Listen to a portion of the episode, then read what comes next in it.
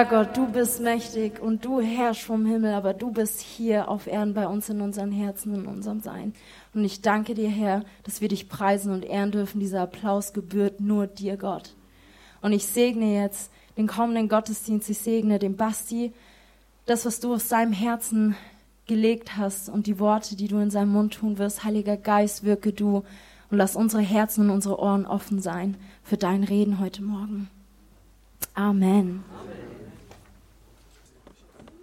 So, jetzt. Jetzt haben wir es. Einen guten Morgen, liebe Gemeinde, auch von meiner Seite. Ich freue mich.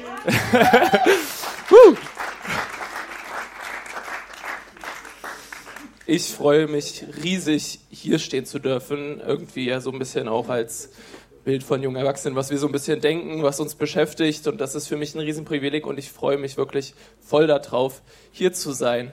Genau, auch ein riesen Dankeschön an das Leitungsteam, auch an die Pastoren, dass wir als junge Generation die Möglichkeit haben, hier vorne zu stehen. Ich halte das für nicht selbstverständlich und es ist echt ein Riesenprivileg, dass hier die junge Generation so gefördert wird. Und darüber freuen wir uns wirklich sehr. Ja, ein Applaus mal für die alle.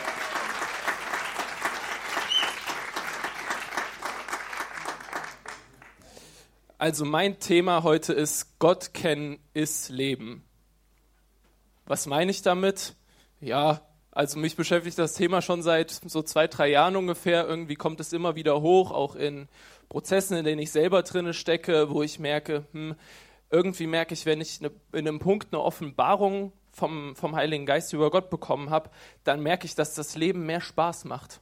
Ich merke, dass ich wirklich durch die Offenbarung erlebe, dass daraus Leben kommt im Überfluss. Dass ich merke, dass ich Frieden bekomme in Situationen, wo, ja, wo ich vielleicht aufgewühlt bin, wo ich Freude bekomme, wo ich in, ja, ich nenne zwar Bedrängnis bin, aber was, was habt ihr denn für Vorstellungen? Was sind denn, das könnt ihr jetzt auch gleich mal ganz frei reinrufen, was ist denn eure ersten Gedanken, wenn ihr, wenn ihr hört, Gott kennen ist Leben? Was, was versteht ihr damit? Dankbarkeit. Dankbarkeit, super, ja. Ja, auch sehr gut. Quelltor habe ich gerade gehört. Freiheit, Freiheit jawohl.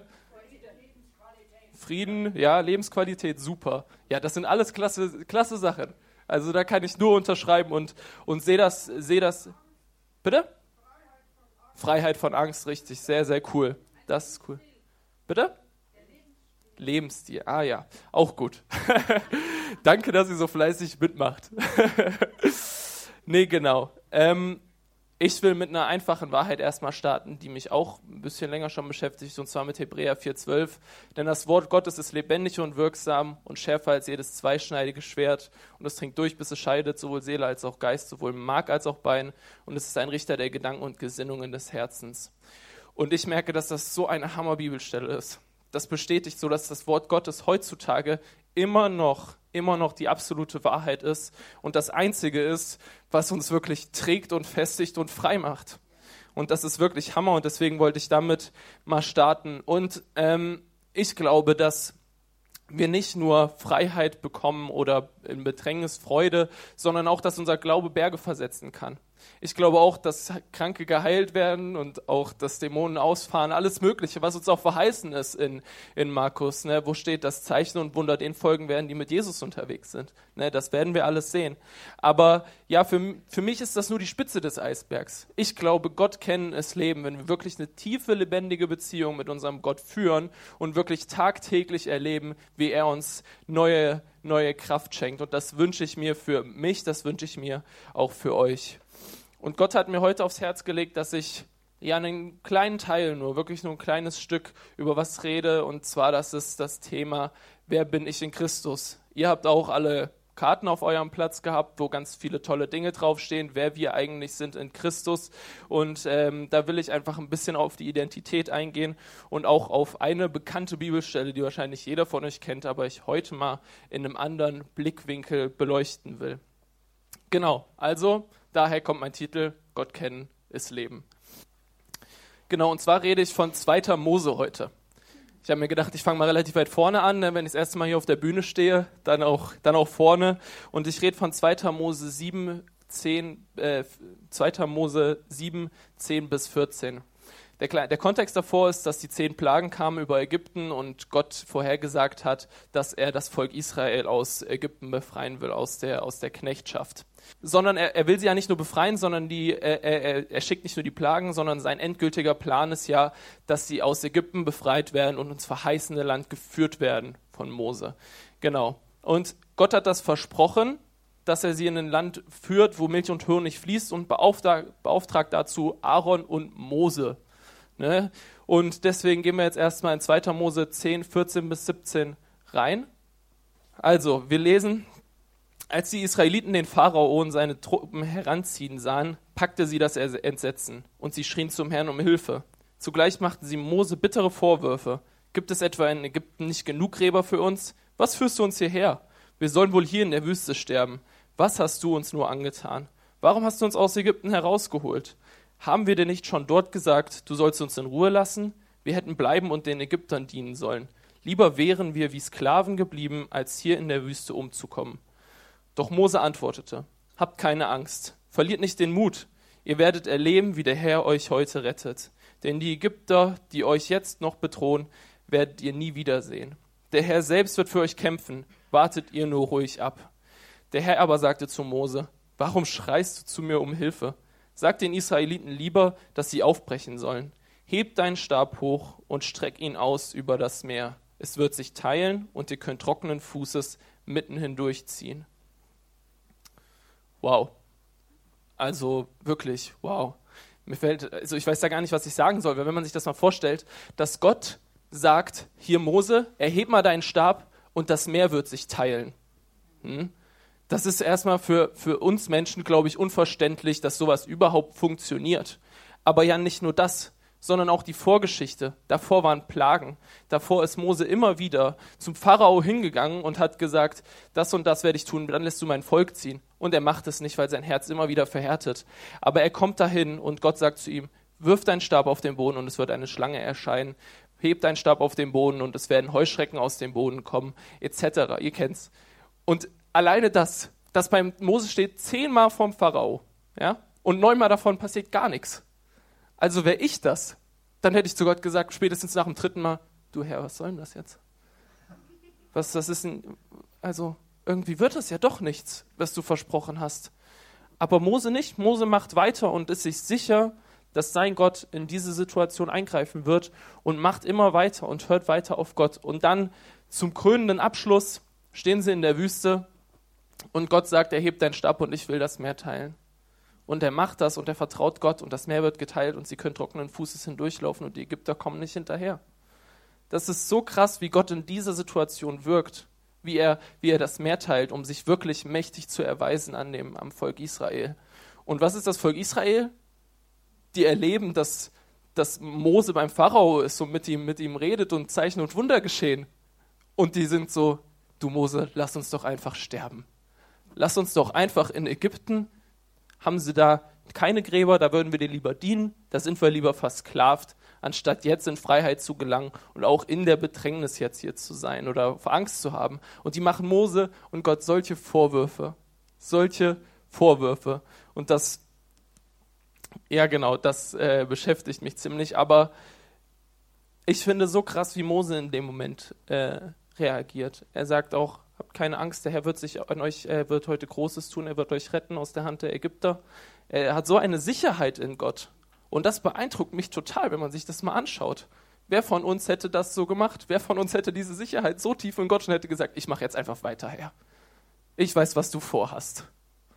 Und ist nicht so, boah, Herr, ey, wirklich ich.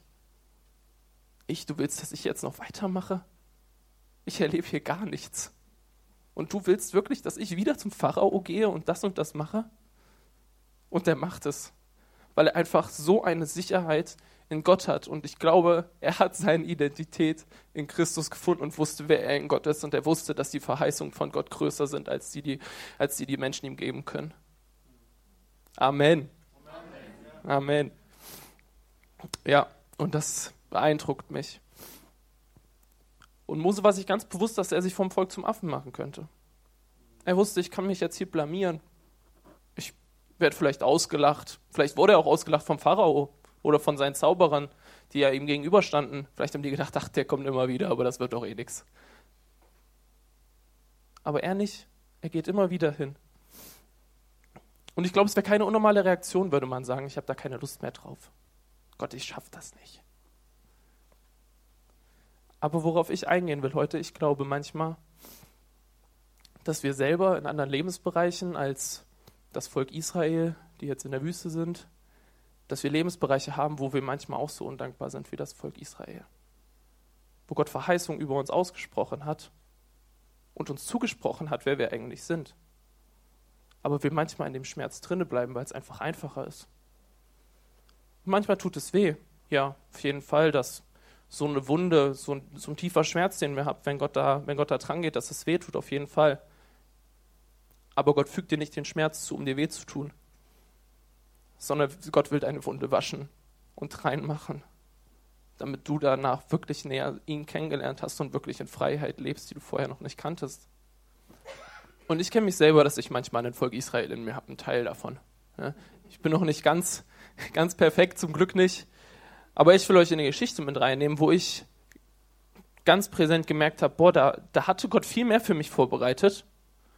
Aber ich wollte das eigentlich gar nicht, weil irgendwie, ja, hat sich so, so gelebt und ich wusste, es wird wehtun und ach, es macht auch keinen Spaß, wenn man, wenn Gott irgendwie an eine Sache rangeht.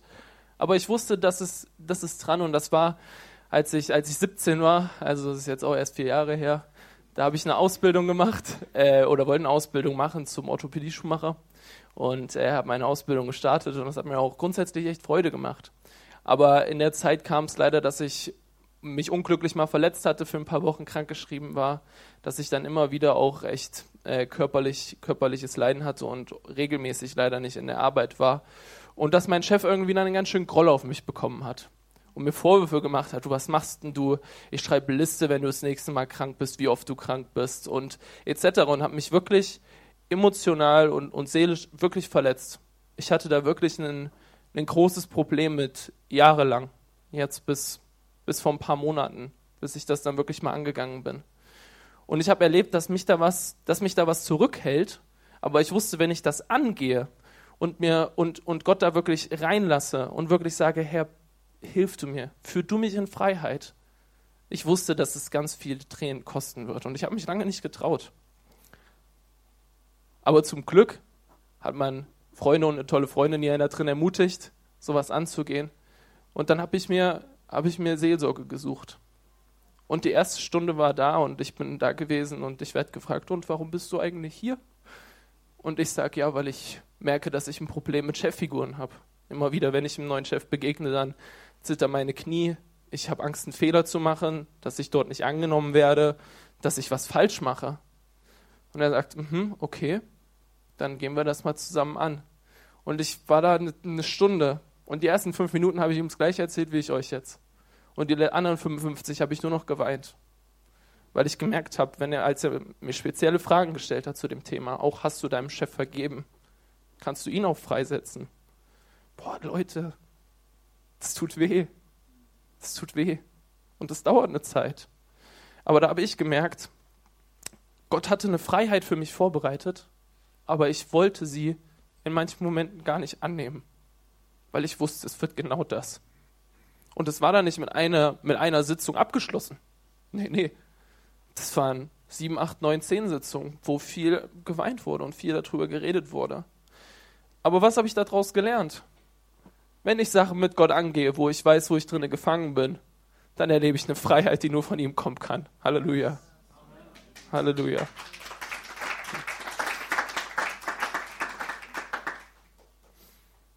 Und dann sind so Bibelstellen wie mein Joch ist sanft und meine Last ist leicht, klingt dann manchmal ein bisschen unpassend.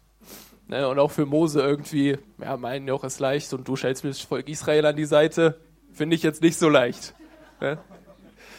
Aber wenn man da rauskommt aus dem Ganzen und wenn man merkt, hey, Gott ist so gut, alle Zeit ist Gott gut und seine Freiheit erlebt, dann weiß man, dass sein Joch wirklich leicht ist und es ist gar nicht so schlimm, wie, wie es im ersten Moment scheint oder die ersten Wochen. Und deswegen, Gott hat uns zur Freiheit berufen und nicht zur Knechtschaft. Ja?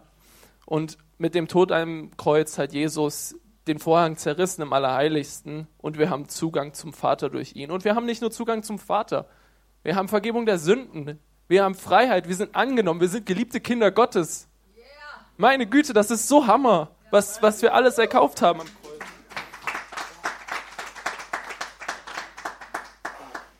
Heute soll es auch ein bisschen persönlich werden, habe ich mir gedacht. Nee, ich habe ich hab in der Vorbereitung eine Schwere von Gott aufs Herz bekommen, als ich ihn gefragt habe, du Vater, was hast du eigentlich heute vor? Was willst du eigentlich, was ich heute sage? Und ich hatte irgendwie ganz stark auf dem Herzen, dass ich heute mal in die Runde fragen soll. Wo ist Israel in eurem Leben? Wo habt ihr Dinge, wo ihr eigentlich wisst, dass Gott was anderes mit euch vorhat, aber ihr da drinnen bleibt, weil es einfach einfacher ist? Und ich will niemandem zu nahe treten, aber wo, wo ist es vielleicht auch manchmal einen Minderwert? Wo bei mir war es, war es eine Cheffigur, vor der ich immer Angst hatte. Wo sind es vielleicht auch Depressionen? Ich weiß es nicht, was, was bei euch ist. Und das kann ja noch so viel mehr sein. Aber Gott hat Freiheit für euch vorbereitet. Und er will, dass ihr in diese Freiheit kommt. Und ich empfinde wirklich, dass Gott heute eine Offenbarung über seine Liebe und seine Gnade machen will. Und ich glaube, wenn wir das so ein Stück verstehen, ich glaube, dann sind wir viel sicherer in unserer Identität ich bin frei von dem bekommen und ich merke, dass ich kein Problem mehr mit Cheffiguren habe. Ich merke, ich kann dahin und ich kann nicht selbst sein. Ich merke, dass ich Spaß daran habe, mit denen zu reden, bevor er Angst war. Und ich glaube, das hat Gott auch für euch, egal wie der Bereich aussieht. Glaubt ihr, Gott wollte nur das Volk Israel befreien in der Wüste? Glaubt ihr, das war sein einziger Plan, als es in der Bibel steht? Glaubt ihr, er wollte, dass er nur die aus der Knechtschaft befreit, die Israeliten? Ich glaube kaum.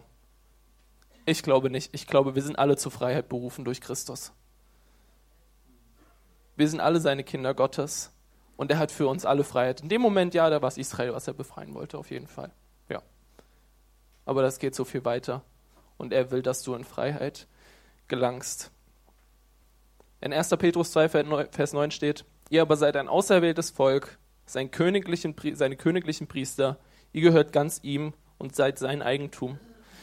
Deshalb sollt ihr die großen Taten Gottes verkünden, der euch aus der Finsternis befreit und in sein wunderbares Licht geführt hat. Also es ist eine Verheißung.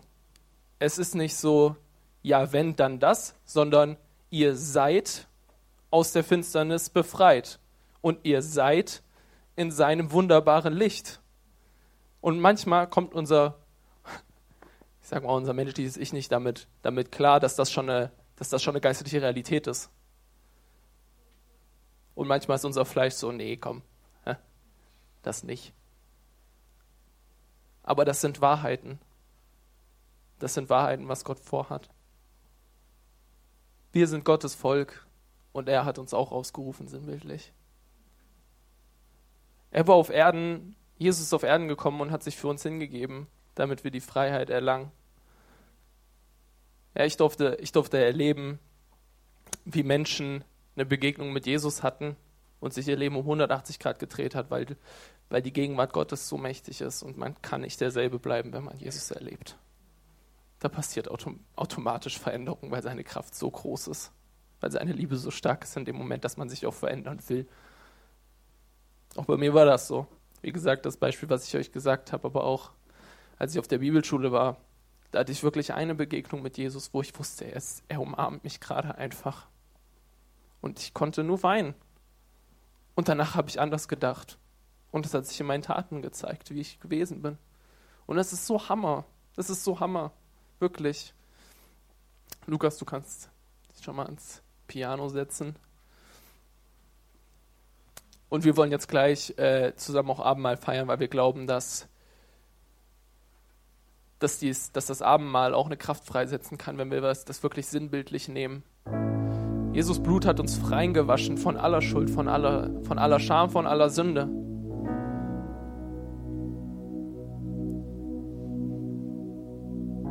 Wisst ihr, ihr müsst euch mal vorstellen, was der Name Jesus für eine Kraft hat in der sichtbaren und unsichtbaren Welt. Ich glaube, uns ist das manchmal gar nicht bewusst, wie, wie, wie kraftvoll das ist. Als Jesus im Garten war, vor seiner Kreuzigung, da sind ein paar Römer auf ihm zugekommen und die haben mit Judas und die haben gesagt, wo, oder Jesus hat sie gefragt, wen sucht ihr? Und dann sagen sie, ja, wir suchen Jesus. Und dann sagt er, ich bin es, den ihr sucht. Und was passiert? Die jubeln nicht vor Freude, sondern er sagt, ich bin es, ich bin Jesus. Und die fallen reihenweise um. Starke Soldaten, Römer, der Name Jesus hat so eine Kraft in der sichtbaren und unsichtbaren Welt. Und ich glaube, wenn wir den Namen Jesus aussprechen, überleben, ich glaube, dass sich Leben verändern von jetzt auf gleich. Ich glaube, dass wir eine Begegnung haben mit Jesus, die, die ist so übernatürlich. Es ist so viel Kraft dahinter. Es ist die Kraft, die Jesus von den Toten auferweckt hat. Der Heilige Geist lebt in unserer Mitte.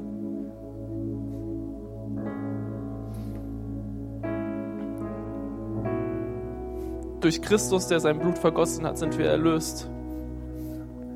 Unsere Sünde ist vergeben und das verdanken wir allein der unermesslichen Gnade Gottes.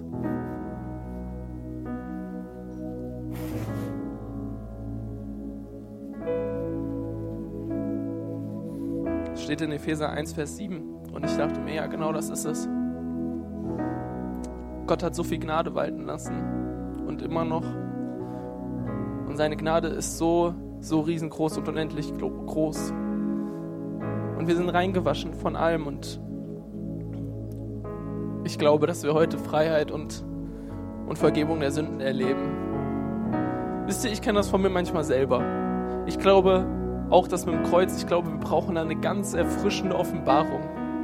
Manchmal, wenn ich, wenn ich, wenn ich Zielverfehlung begehe, sage ich mal, wenn ich einen Fehler mache, dann geht es mir manchmal drei, vier Tage so, oh Mann, Herr, es tut mir wirklich leid und habe ein schlechtes Gewissen.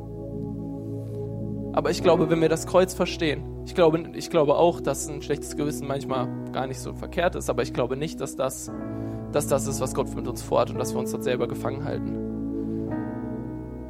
Ich glaube, wenn wir eine kleine, klitzekleine Offenbarung vom Kreuz bekommen, dann wissen wir, hey, das war nicht richtig, dass ich das und das gemacht habe. Aber Jesus, du hast mich befreit. Du hast den Sieg am Kreuz vollbracht. Meine Schuld ist mir vergeben und ich werf's auf dich hin und es hat kein Anrecht, mich in meinen Gedanken zu belasten. Es hat kein Anrecht, dass ich mich schlecht fühle, sondern Herr, der Vorhang ist zerrissen. Ich, ich darf in dein Heiligtum kommen. Ich darf vor dich treten als dein Kind.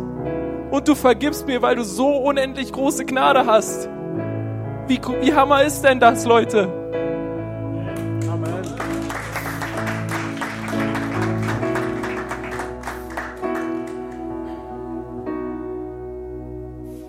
auch letzte Woche, als ich mir die Predigt angehört habe, das war auch sehr, sehr gut mit der Erneuerung der Gedanken.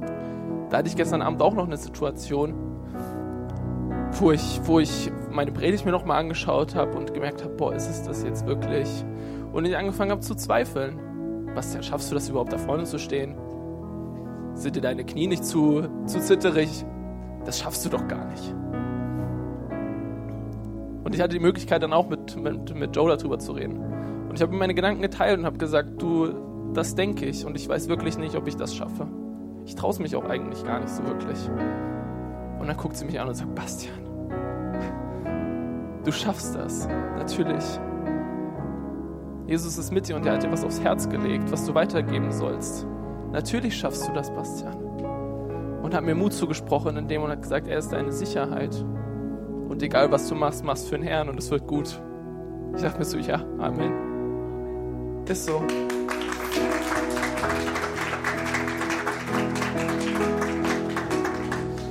Und es war dann nicht nur so, dass Joe zu mir geredet hat, sondern dass ich das Gefühl hatte, dass der Heilige Geist gerade an meine Herzenstür klopft und sagt, du Bastian, über das predigst du morgen. Dass Gedanken, die dich manchmal einnehmen, du dem mehr Raum gibst als meine Verheißung. Und ich dachte mir so, ja, wirklich.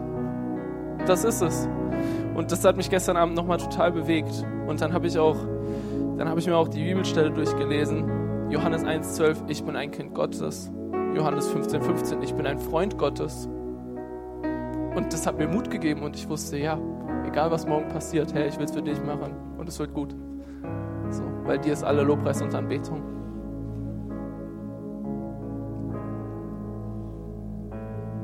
Du bist mein geliebter Sohn. Du bist meine geliebte Tochter. Der Herr hat Wohlgefallen an euch, an jedem Einzelnen. Ihr seid so wunderbar gemacht. Ihr seht so gut aus.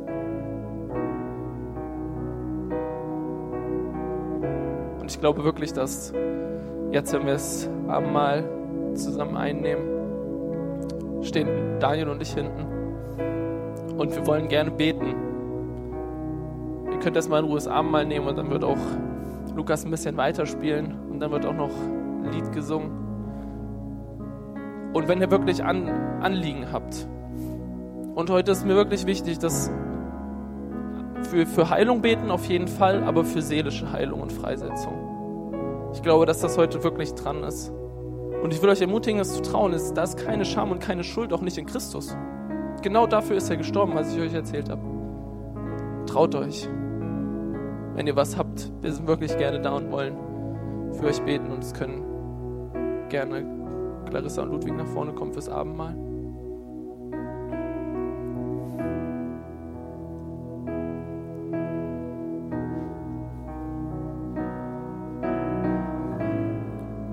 Könnt jetzt gleich nach vorne kommen und euch was nehmen und dann werde ich nochmal werde ich noch mal beten. Aber wirklich, lasst uns heute erwarten, dass wir Offenbarung vom Herrn bekommen und wir Freisetzung erleben, egal in welchem Lebensbereich das ist. Ich glaube fest daran. Okay, ihr könnt gerne nach vorne kommen und euch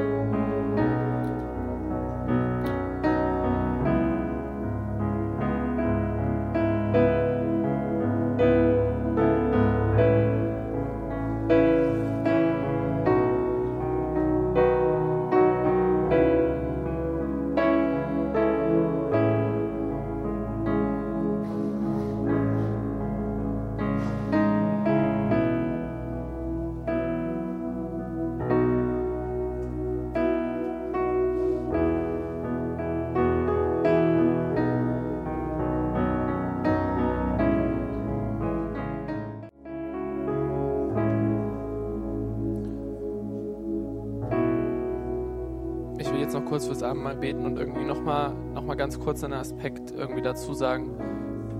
Lass uns doch heute das Abendmahl nehmen, als würden wir es das, das erste Mal tun. und wirklich Jesus zeigen, hey, ich liebe dich so sehr. Danke, dass du für mich ans Kreuz gegangen bist. Lass uns doch wirklich das Abendmahl nehmen mit dem Bewusstsein, dass es sein teures Blut, was er für uns vergossen hat. Und das hat alles reingewaschen. Danke, Jesus, dass du da bist, Herr. Danke, Gott, dass du so unendlich treu bist, Herr. Danke, dass wir deine Kinder sind und wir zur Freiheit berufen sind durch Christus. Danke, dass du gesiegt hast am Kreuz, Jesus. Danke, dass du den Tod überwunden hast. Danke, dass du unter uns lebst. Danke, dass du den Heiligen Geist hier gelassen hast. Danke, dass du am Kreuz gesiegt hast über Schuld, Scham, Sünde. Dass du den Vorhang zerrissen hast, Jesus. Und danke, dass du dein Leib hingegeben hast, Jesus. Danke, dass dein Blut vergossen ist. Und danke, dass wenn wir das Abendmahl nehmen, wir an dich gedenken und wir, wir sagen wollen, Herr, alles von dir wollen wir. Wir wollen das annehmen, was du für uns erkauft hast. Und gleichzeitig sagen, Herr, und alles von mir für dich. Vater, und wo ich, wo ich feststecke in manchen Dingen, ich will es dir heute geben und, und in Freiheit gelangen, auch wenn ich weiß, dass es nicht unbedingt angenehm wird. Danke, Jesus, dass du alles gegeben hast und wir sind dein.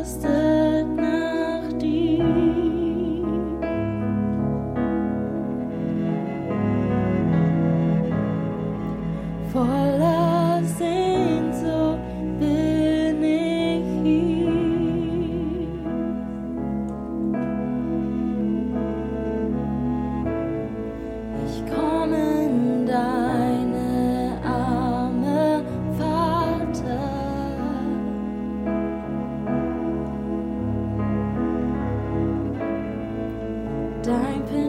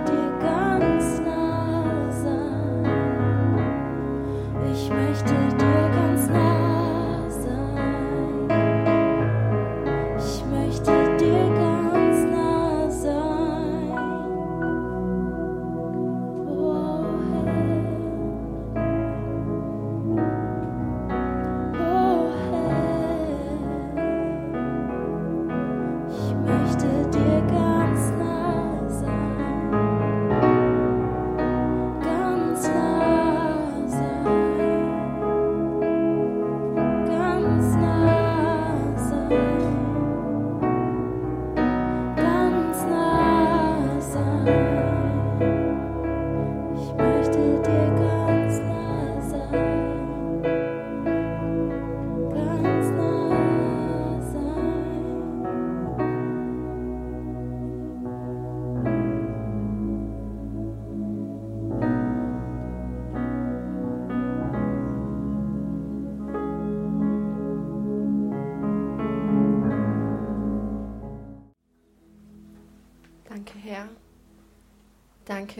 Für den Gottesdienst, danke für die Predigt, die der Basti uns heute geben durfte. Danke für das Worship-Team und danke für die Begegnungen, die wir heute mit dir haben durften. Danke, dass wir dein Wort hören dürfen und danke, dass wir Gemeinschaft mit dir und mit den Menschen um uns herum leben dürfen. Vielen Dank.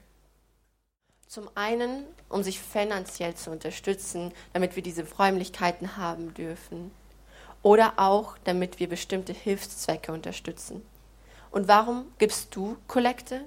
Vielleicht genau wegen den oben genannten Punkten, weil es dir finanziell gut geht und du es dir leisten kannst, großzügig mit deinen Finanzen zu teilen. Doch was sagt die Bibel über großzügiges Teilen? Im 1. Chronik 29, 14, 15 steht, denn alles, was wir besitzen, kommt von dir, Gott. Wir sind nur Gäste auf dieser Erde. Wir alle als Menschen sind nur Gäste auf dieser Erde, Gäste in Gottes wunderbaren, großartigen Schöpfung, die uns mit allem versorgt, was wir brauchen, großzügig. Das hat er uns versprochen. Doch was gibst du jemanden, der dir alles gibt, was du dir nur träumen kannst, was du nur brauchen kannst? Was kannst du unserem großzügigen Gott zurückgeben? Das Erste, was du tun kannst, ist für ihn und mit ihm leben. Und das Zweite, du kannst etwas von Gottes Großzügigkeit, die er dir gibt, mit der Welt um dir teilen. Mit deiner Zeit, mit deinen Talenten und auch mit deinen Finanzen. Und Kollekt ist genau das. Gottes Großzügigkeit, die er dir gibt, finanziell mit deiner Gemeinde zu teilen. Und während die Körbe jetzt so rumgehen, an alle Gäste oder auch an alle, die im Moment nicht dazu in der Lage sind, finanziell großzügig zu teilen, bitte lass die Körbe einfach weitergehen. Denn die Großzügigkeit Gottes zu teilen, ist nicht auf die Kollekte am Sonntag beschränkt, sondern kann in allen Bereichen des Lebens stattfinden.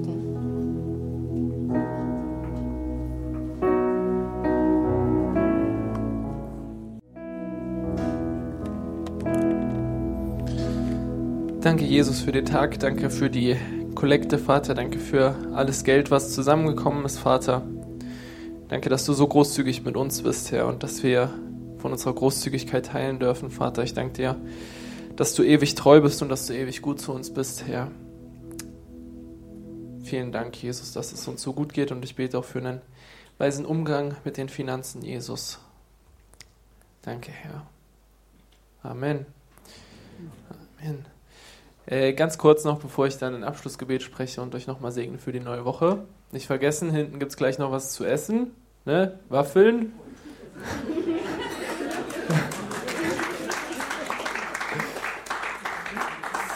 Äh, und noch als letztes, das habe ich, das wollte ich noch an Anhang setzen. Äh, auf eurem Platz lag eine, lag eine Liste und die könnt ihr alle mit nach Hause nehmen natürlich. Mir hat es sehr geholfen eine Zeit lang. Ich habe mir die, die Woche lang jeden Morgen einmal von oben bis unten durchgelesen, habe gesagt, Herr, das bin ich und das bin ich und das bist du für mich. Und ich habe gemerkt, ich bin durch den Tag gegangen mit einer Sicherheit. Also da konnte kommen, kommen was wolle. Mir ging es einfach gut, weil ich wusste, wer ich bin in Christus. Also nehmt das gerne mit nach Hause und äh, es wird euch dienen, die Bibelverse.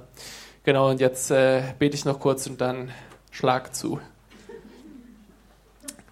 Danke, Jesus, für den Tag. Danke für den Sonnenschein. Danke, dass wir Gottesdienst zusammen feiern durften, Herr. Danke, dass wir deinen Namen erheben dürfen, Vater. Danke, dass es uns so gut geht, Vater. Und ich bete für die, für die kommende Woche, Jesus. Danke, dass du so gut bist, Vater. Und ich bete echt für deinen Segen, Vater, dass wir beschützt und bewahrt sind, Herr. Und dass die Sachen, die heute angestoßen wurden, Jesus, dass du die angehst, Herr. Und dass dein Joch wirklich leicht ist und dass, ja, dass jeder erleben darf, Vater. Danke, dass du treu bist und wir deine Kinder sind, Jesus. Amen. Amen. Thank you.